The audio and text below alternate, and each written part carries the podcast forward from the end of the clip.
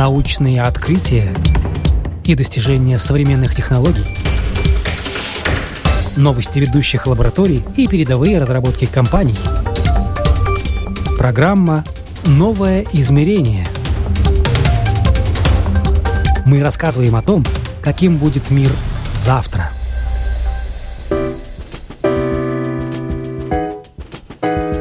Здравствуйте, у микрофона Ян Ермакова. Вы слушаете программу «Новое измерение». В Египте планируют сделать Facebook платным. Общественный туалет в Пекине выдает бумагу только после сканирования лица. Умный чехол для смартфона или планшета сделает звук чище, громче и объемнее. Об этом далее, а сейчас продолжим новостями технологий. Сооснователь Apple Стив Возняк сделал предсказание на 2075 год. К 2075 в нынешних районах пустынь вырастут города будущего, и людям не придется беспокоиться о проблемах с жильем. Людей повсеместно будет окружать искусственный интеллект. Пациенты смогут получать диагноз и рецепты на лечение без необходимости обращения к врачу. По мнению Возняка, Марс будет колонизирован для размещения тяжелой промышленности, а США станет жилым сектором. Также Стив Возник уверен, что в 2075 году такие гиганты, как Apple, Google и Facebook станут еще больше и популярнее. Аналитики назвали причины, почему смартфоны из Китая стоят в 2-3 раза дешевле аналогов из США, Южной Кореи и Тайваня. При этом речь может идти о моделях с топовыми техническими характеристиками. Прежде всего, себестоимость смартфонов из Китая ниже из-за экономии на сборке. Такие именитые бренды, как Apple и Samsung, применяют для задней панели дорогостоящие материалы, а в КНР довольствуются пластиком. В iPhone используются более качественные компоненты, которые стоят дороже дороже. Китайские производители не привлекают профессиональных дизайнеров и экспертов для тестирования, поэтому зачастую каждая новая модель похожа на предыдущую. Производители из Поднебесной редко разрабатывают и внедряют революционные технологии для смартфонов. Они заинтересованы в создании устройств из уже присутствующих на рынке комплектующих. Также китайцы экономят на рекламе и раскрутке смартфонов, в то время как Apple, Samsung, LG и HTC тратят миллионы долларов в год, чтобы рассказывать потребителям о преимуществах своих продуктов.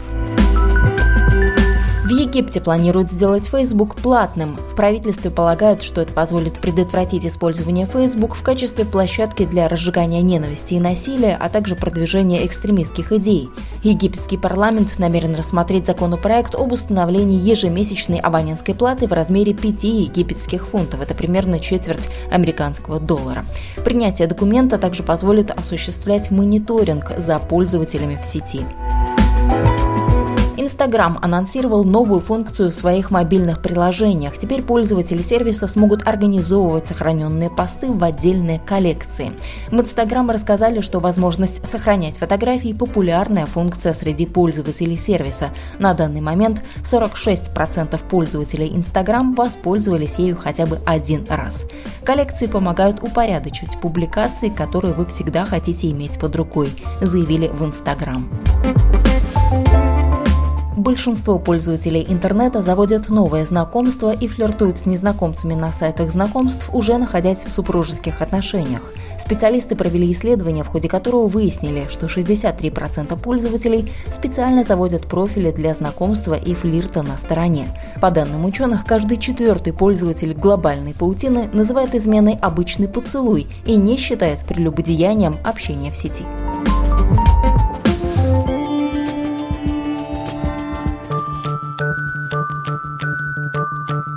Это были новости технологий, а сейчас переходим к другой нашей постоянной рубрике «Мир на ладони» по материалам телеканала НТД. Экстремальные гонки на самолетах прошли в Сан-Диего. Йосихида Муро из Японии победил во втором этапе международного чемпионата Air Race World 2017 года. Это вторая золотая медаль в его карьере – Экстремальные соревнования по аэробатике в этот раз прошли в американском Сан-Диего. Муруэ, которого также называют Йоси, удивил собравшихся точным и динамичным пилотированием. Его время 58,5 секунд. Серебряный призер этапа славянский пилот Петр Подлуншек пролетел дистанцию почти на 2 секунды медленнее. Действующий чемпион мира немец Матиас Долдерер стал третьим. Ему добавили три штрафные секунды за то, что у финиша он задел один из пилонов воздушных ворот. В общем зачете Муроя поднялся на 10 позиций и оказался на третьем месте. На первом по-прежнему чешский пилот Мартин Сонка. В прошлом этапе в Абу-Даби он получил золото, в этот раз прилетел пятым.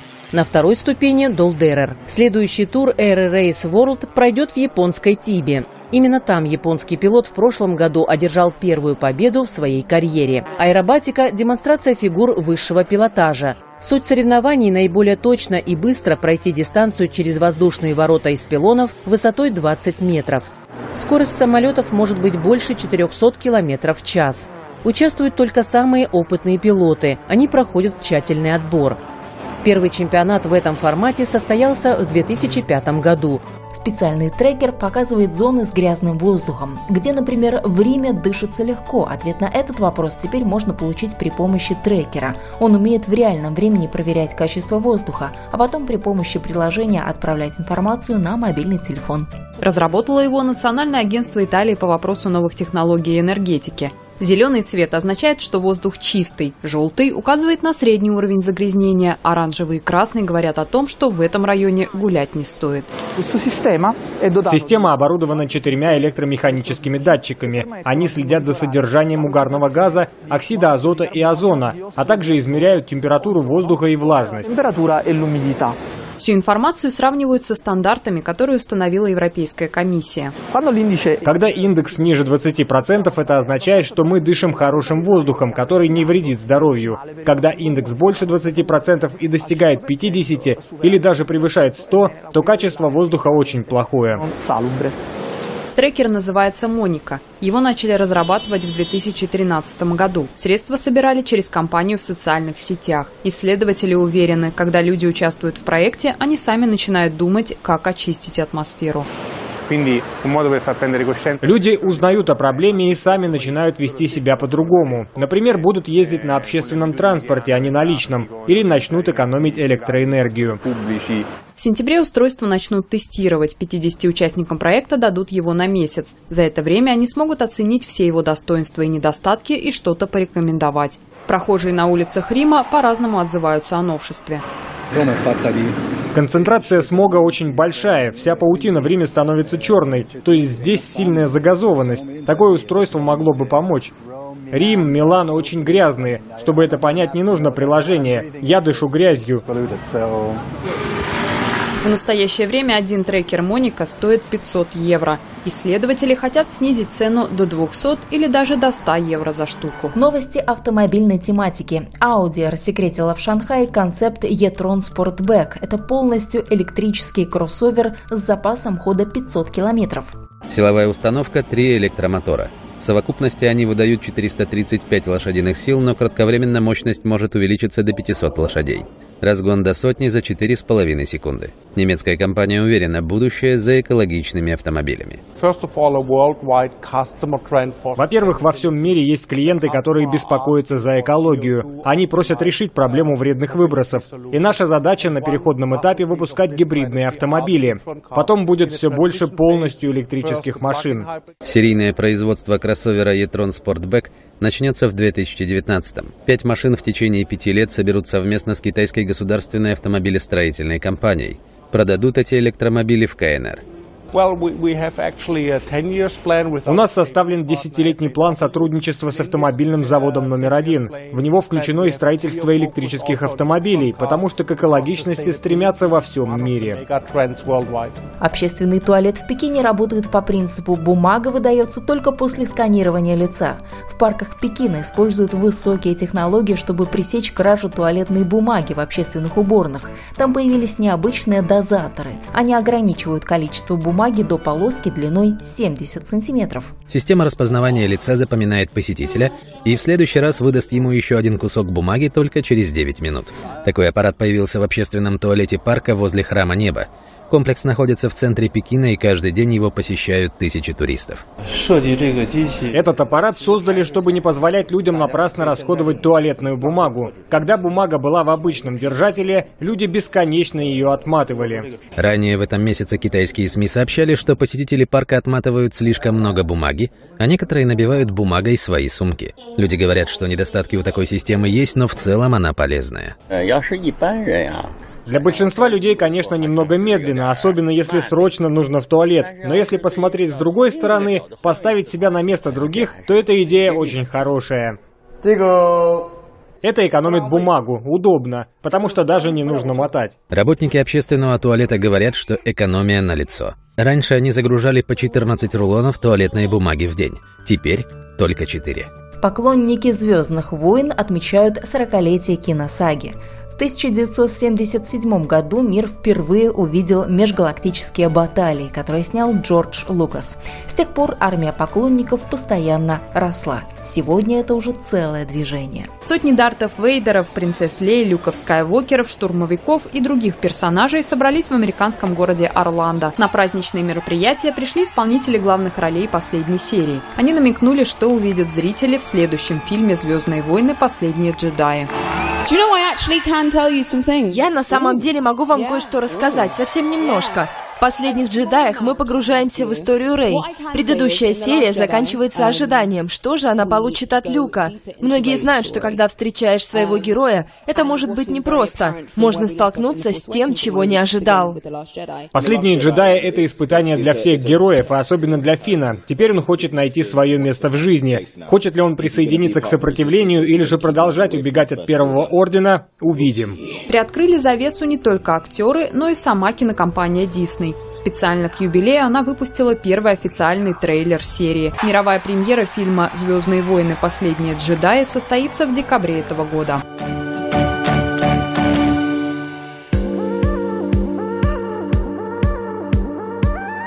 Это была рубрика «Мир на ладони», а сейчас переходим к основной части программы. В мире увеличивается число тех, кто смотрит на планшетах и смартфонах фильмы, программы телевидения и другой видеоконтент.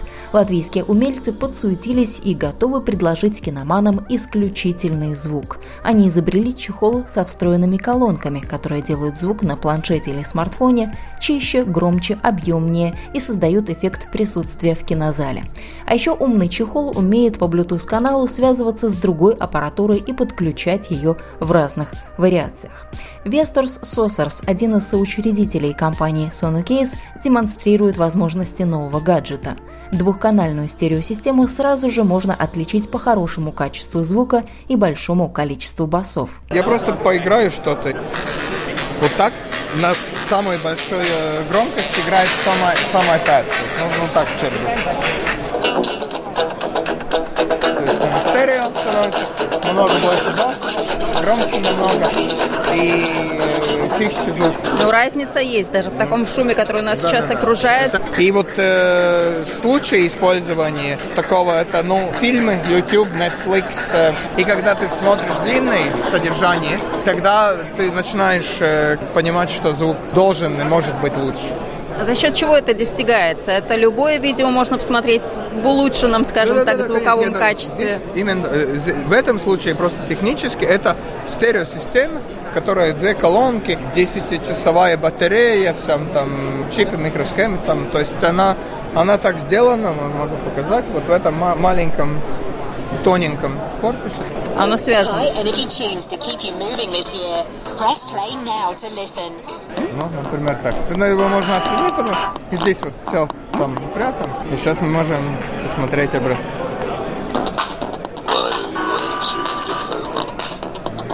Слушайте, ну разница вообще просто космическая. Особенно те, кто понимает что-то вот э, в звуке и ценят и хорошее не качество. Это хуже, если это вставится, потому что он звук проходит здесь. Он.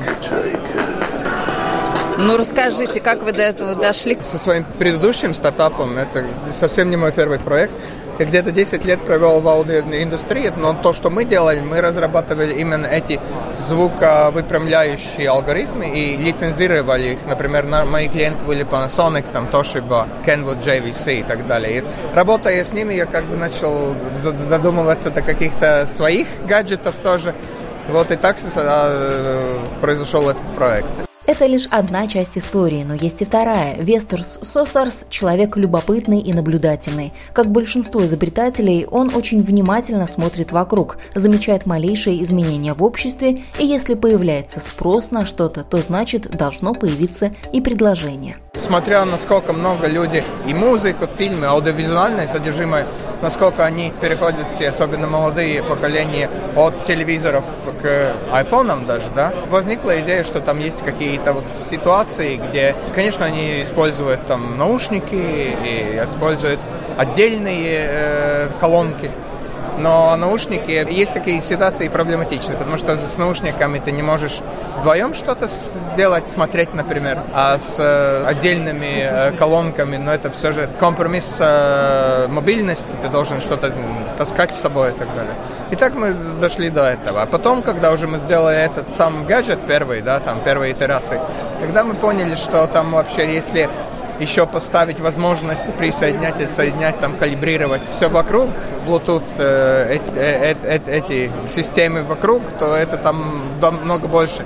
Даже получается интересных ситуаций, например, можно сделать э, многоканальную систему, потом уравнивать, прокалибрировать ее и сделать какой-то домашний партий, скажем, такой, где каждый играет со своего телефона, потому что это все Bluetooth, это можно так поставить. Там очень много у нас идей еще есть всякие идеи, как можно там э, вмешиваться в содержимое, там, например. И как, расскажите, вот ну, прям ладно, заинтриговали. Это, это я, например, например, мы можем сделать именно по того, как мы можем пере рабатывая вот это содержимое, например, музыку, мы можем сделать, например, из любого, ну, это уже так очень далекий такой шаг, из любой музыки, скажем, мы можем сделать версии караоке, просто изфильтрируя э, звуковую голос, дорожку голос, со, голос со словом, да. да. Да, да, и можно сделать там какие-то всякие, можно там очень разные такие вещи интересные.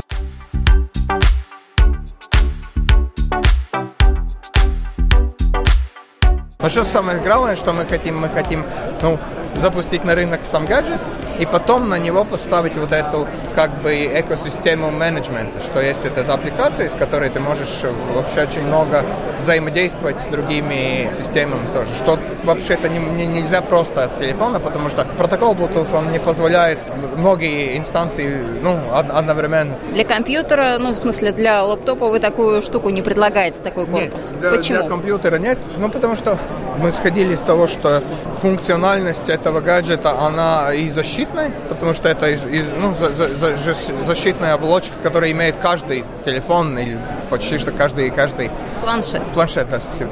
И вот, ну, вот защитной э, как бы функциональности для компьютеров не требуется. Ну, есть какие-то чехола, где ставят их, но, в принципе, когда работаешь с ними, там нет защитной функциональности, не настолько важна. Просто но ваш есть... чехол мне очень напомнил чехол для Мака, и, в принципе, если поставить туда колонки, он вообще ничем отличаться не будет, поэтому почему да, нет? Это, это можно, наверное, да, мы, мы могу сказать, что мы об этом не думали, но, может быть, на, на, стоит подумать какой-то, скажем, чехол верхней части мака, который тоже разворачивается в какую-то стереосистему хорошего качества.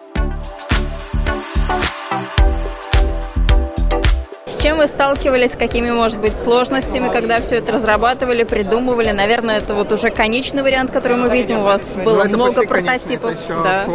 На полпути вы, да? Да, да, да. Ну, хорошо, это... с чего начинали? Как это все выглядело изначально? Ну, ну, самое главное, ну, первичная, конечно, идея. Потом очень важна команда. То есть мы трое. Каспарс, который занимается техническими вещами. Ригард, который занимается дизайном, который вообще довольно знаменитый индустриальный дизайнер Латвии. Потому что у нас вот это, ну, дизайн и функциональности, как бы восприятие очень важно. Потому что даже если это будет звучать очень хорошо, то никто не будет одевать это на свой iPad или iPhone, если это будет просто каким-то плохо выглядеть. Да. То есть э, самое главное, наверное, после того, когда есть какие-то идеи, а идеи, идеи же есть у всех, но просто не, не все их продвигают, это найти правильную команду, правильные компетенции людей, которых я не имею, поэтому я такой немножко бизнес-человек, но я не техничный, я не дизайнер, это уж точно. Это первич, в первую очередь, потом, ну, потом это надо как-то профинансировать, это тоже не, не, не просто, потому что особенность, если это не, не какие-то программы, но если это гаджеты, это всегда дороже. Делать какой-то, ну, физические вещи немножко дороже, чем программировать э, аппликации, ну, так а, условно, да. Поэтому мы еще сейчас на вот этой очень интересной платформе Founderbeam еще, э, ну, как бы используем очень такой инновативно, если можно сказать, э, возможность э, привлечения финансирования. Это как наш Kickstarter такой, да? Да, это, это Kickstarter для инвесторов. То есть они не получают из-за того, что они там вкладывают, они не получают продукт, они получают доли в Sonocase. Доли вашей компании в данном случае. Вот именно. Несмотря на то, что модное понятие стартап вошло в нашу жизнь относительно недавно, Весторс Сосарс уверяет, что занимается ими уже 15 лет. На заре его деятельности это называлось по-другому, но как тогда, так и сейчас есть понимание, что с продуктом нужно выходить сразу на мировой рынок, где и потребителей больше, и интерес к новинкам заметно выше. Из нашего региона, из стран Балтии, довольно трудно достучаться, потому что для такого продукта наш как бы домашний рынок – это Америка. Иногда это довольно трудно достучаться до... До местного рынка, да? Да, да, да. Нет, до местного мы даже, если честно, это может быть очень как высокомерно звучит, но он нам мало интересен, потому что это все же нишевой продукт, и будет ли он в Латвии или не будет, или, я не знаю, в Балтийских странах, Финляндии, это мало изменит нашу жизнь. То есть сейчас э, то, что мы пытаемся делать, это проникнуть, скажем, большие розничные сети Америки, там Best Buy, Target, Walmart, и мы с ними говорим. Это не всегда очень легко вот с этого места. Довольно часто мы должны быть там, и, наверное, если это как-то во что-то овернется, то очень большая часть активности нашей будет там, потому что там наш рынок. Это очень большая ошибка, что я понял, ну, скажем, в своих предыдущих стартапах, что если твой рынок там, то самая большая глупость, что ты можешь сделать, это сидеть здесь. Ну, это не означает, что ты должен покинуть навсегда вот здесь, а это означает то, что просто ты можешь всю разработку оставить э, здесь, потому что это ну, четыре раза дешевле, чем в Америке, и, я не знаю, в три раза дешевле, чем в Великобритании, например. Ну, разработчики, инженеры и так далее, и так далее. Это очень важно.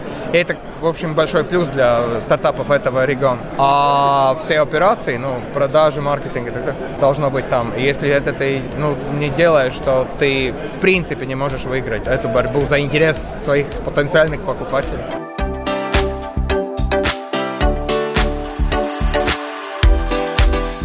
Сказали, вы пока на полпути, вы дорабатываете еще. Что вам осталось доработать э, в этом гаджете, чтобы выпустить его действительно, ну вот совсем уже на рынок? Это как бы сделан с 3D принтером и такой очень простенький. Мы должны а сделать... А материал, кстати, какой? Из а чего это? Это пластик? Пол, пол, это одна из многих пластмасс, скажем.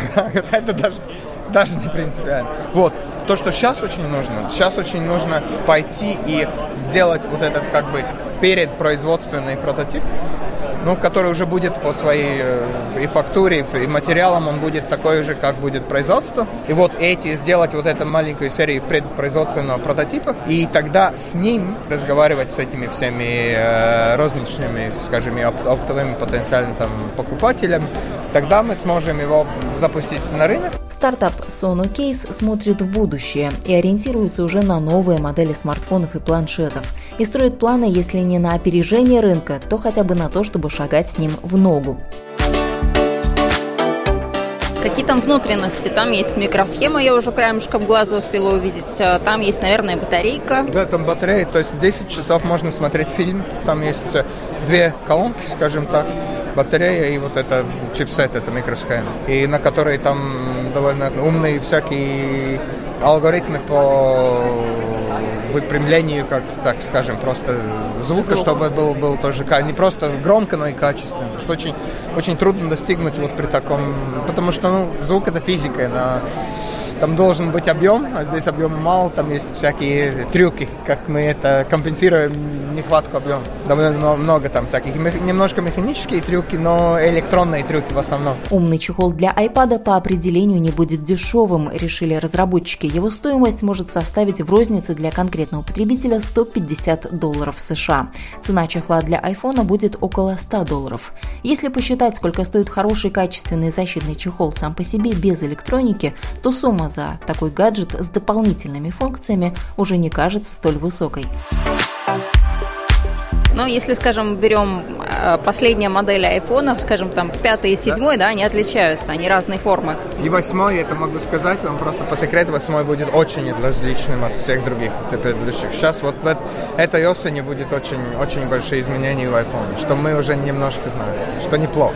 Получается, этот э, чехол, он очень такой недолгий, он умирает да, конечно, вместе в, с телефоном. В этом, в этом плане, да, что этот чехол, он э, типичным образом будет, ну как любой под чехол каждый конкретный под каждой конкретной модели. Это тоже объясняет, почему мы идем в, в, в, в Apple, э, не в скажем, Android, потому что там очень, ну, сотни всяких разных моделей, которые все время меняются. Это так, но с другой стороны, опять-таки, iPhone и iPad, люди их меняют реже, чем 5 лет назад. И эти, ну, как бы рабочие циклы, их, жизненные циклы, они дольше.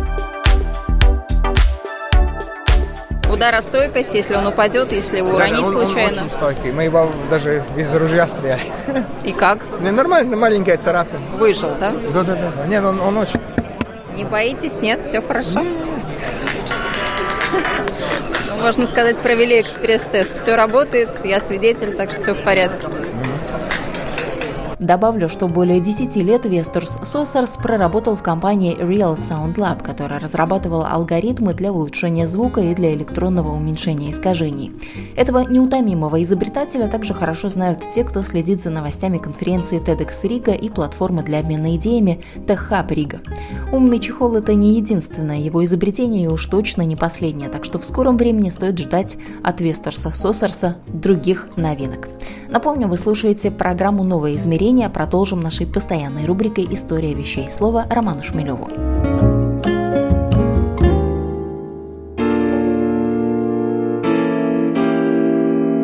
История создания киндер-сюрприза.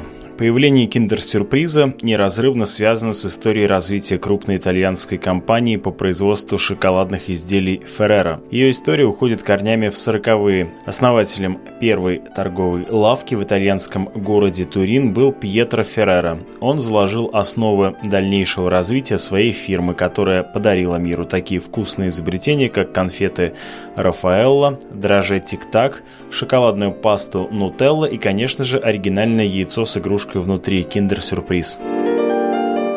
Пьетро начал этот бизнес не самостоятельно. Небольшая булочная перешла ему по наследству от отца еще в 1930 году. Пьетро тянуло к более интересной и разнообразной деятельности. Он экспериментировал с продуктами, и в этом ему помогала верная жена Пьера. Однако с началом Второй мировой войны семейная пара вынуждена была переехать на север Италии, в город Альба, где в 1942 году они вновь открыли кондитерскую и продолжили экспериментировать с рецептами сладких сладких блюд. На новом месте их ждал оглушительный успех. Их шоколадные изделия пользовались невероятной популярностью в родной Италии, а со временем и во всем мире. В 1946 году в Альбе начинает работать первая фабрика Феррера, а еще через 10 лет компания выходит за пределы Италии и становится международной фирмой, открыв первое иностранное представительство в Германии.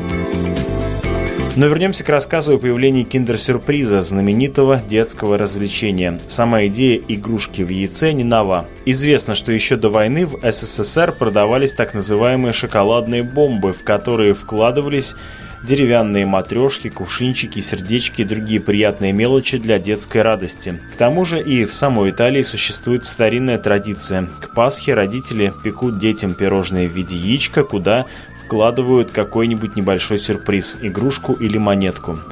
Именно эту традицию взял за основу Микеле Феррера, 24-летний сын Пьетро и продолжатель семейного бизнеса. Киндеры начали производить в 1974 году из двухслойного шоколада молочного и белого – Начинку, пластмассовую желтую капсулу, сделали по форме натурального яичного желтка. А вот идея создания разнообразных игрушек, способных поместиться в небольшом пластмассовом яйце, принадлежит индустриальному дизайнеру-швейцарцу Генри Роту.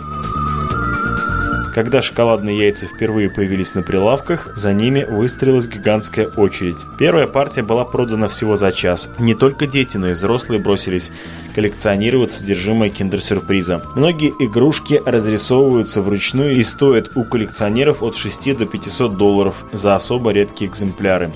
На интернет-аукционах цены на редкие типы игрушек могут превышать 1000 евро. 10 лет назад на аукционе eBay коллекция из 90 тысяч игрушек была продана за 30 тысяч евро. Вы слушали программу «Новое измерение». Ее подготовила и провела я, Ян Ермакова. До встречи ровно через неделю.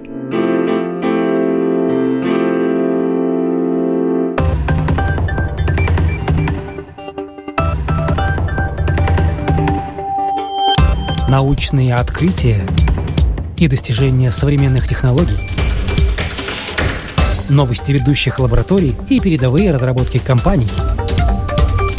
Программа «Новое измерение». Мы рассказываем о том, каким будет мир завтра.